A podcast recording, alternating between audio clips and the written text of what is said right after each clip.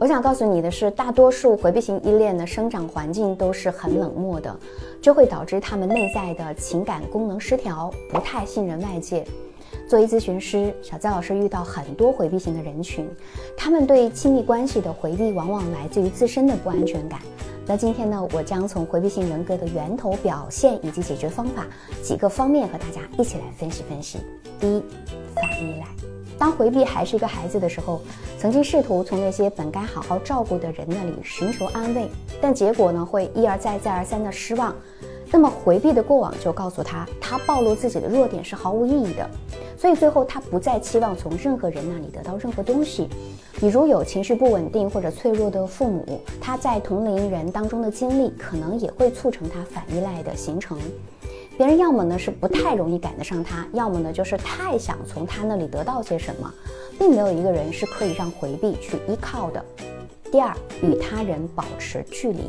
通过这种反依赖，回避就限制了自己对他人的依赖嘛。但有时候呢，光确保回避不依赖于任何人是不够的。还觉得有必要去避免任何对回避的潜在依赖，那么在亲密关系当中，对方的需求就很容易让他感受到很压抑，或者觉得那是强加于他的，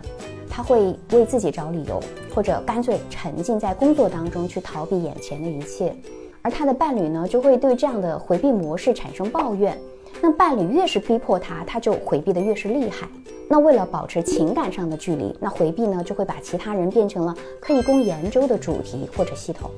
第三，厌恶情感与亲密，就像是得上了情感厌食症，就意味着对于从爱和亲密关系当中吸取必要的营养表现出抗拒。当人们以各种形式向回避型表达爱意，不管是赞美啊、关心啊、友情啊、帮助，还是情爱欲望，他都不能相信或者接受，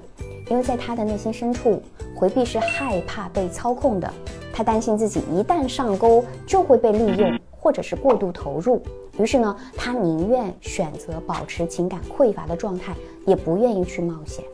回避或许表面上对人际关系是持开放态度，但是我们仔细观察便会发现，回避只选择与那些没有办法亲近的，或者还没有准备好一起进入一段亲密无间感情的人在一起。第四，切断自己的感情。其实回避是一个非常有同情心的人。可是这份敏感却没有被尊重，反而招来了伤害。于是呢，他就自然而然的为了保护自己，回避型就学会了去做相反于敏感的事情，停止感觉。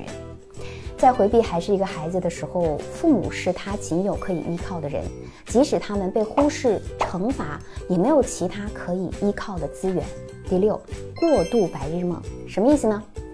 就是用自己的头脑创造避风港的另外一种方式，就是这种过度白日梦，也就是过度理想化。作为一个身处不可预知环境当中的孩子，他唯一能够控制的就是他的想象力。那么他在脑海当中就构建了一个世界，那是一个他愿意生活在其中的世界。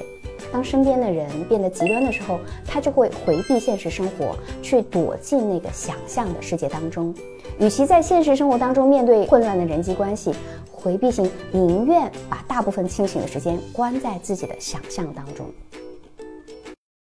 我是小资，关注我，影响千万女性，收获幸福。